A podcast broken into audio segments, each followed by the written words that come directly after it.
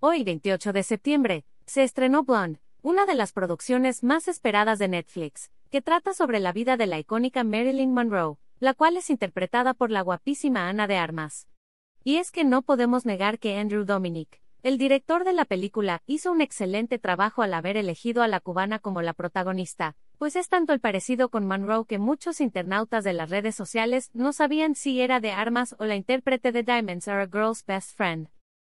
Y es que para De Armas no fue tarea fácil pues tuvo que prepararse durante casi año con ayuda de maestros y un entrenador de acento, pues trataron de que la actuación de Ana fuera lo más parecido a la de Monroe.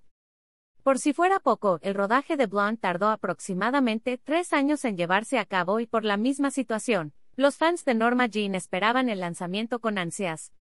Durante una entrevista para el medio estadounidense Ed, la cubana platicó cómo fue el procedimiento de su transformación para dar vida a la icónica Marilyn, pues aseguró que pasó horas en maquillaje y peinado. Ver esta publicación en Instagram. Una publicación compartida por ANADARMAS, arroba ana-de-armas. Ese fue un gran viaje de todos los días, eran unas tres horas para prepararme, todas las mañanas.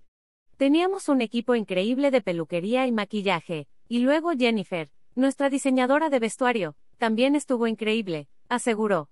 Así era la rutina de Ana de Armas en la producción de Blonde para cada escena. Ana de Armas tenía que completar una serie de pasos para caracterizarse como Monroe.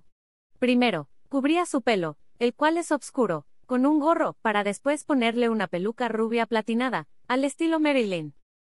Lo curioso es que la actriz se adaptó tanto al personaje, que incluso siguió algunos de las rutinas de maquillaje que utilizaba Monroe, pues Ana decía que la actriz de los caballeros las prefieren rubias antes de que la comenzaran a maquillar. Utilizaba vaselina, por esa razón la cantante siempre se veía brillante.